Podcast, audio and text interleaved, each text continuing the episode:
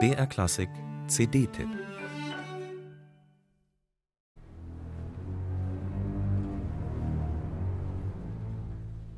Für Maris Jansons war Dmitri Schostakowitsch neben Beethoven der vielleicht wichtigste Komponist überhaupt, ungeachtet seiner Liebe zu Haydn und Mozart.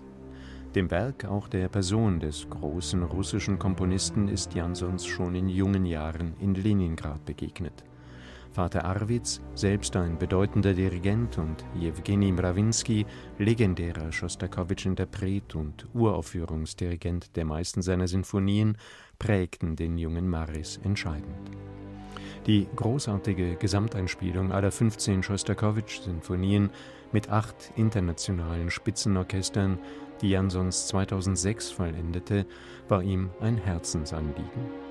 Chor und Symphonieorchester des Bayerischen Rundfunks, die er damals seit drei Jahren leitete, waren mit sechs Sinfonien beteiligt. Die zehnte war nicht dabei, ebenso wenig die berühmte siebte, die sogenannte Leningrader.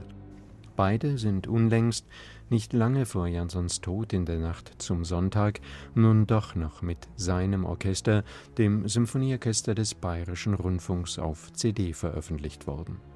Denn zu den zentralen Werken von Schostakowitsch kehrte Jansons immer wieder zurück, zur zehnten, noch wenige Monate vor seinem Tod, und 2010 schon einmal in München. Der Mitschnitt dieses Konzertes im Münchner Herkulessaal ist jetzt erschienen und er zeigt einmal mehr, dass Maris Jansons zu den ganz großen Schostakowitsch-Interpreten seiner Zeit gehörte.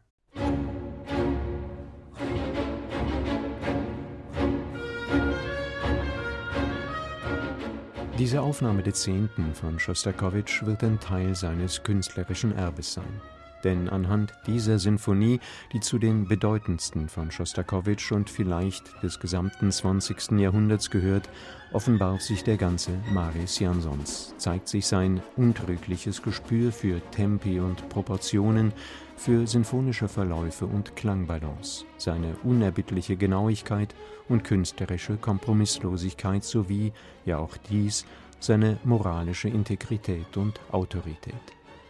Diese zehnte, kurz nach Stalins Tod komponiert, ist das Porträt einer grausamen Diktatur, die Jansons persönlich erlebt hat. Er wusste sehr genau, wovon diese Musik erzählt, wovon er als ihr Interpret also redete.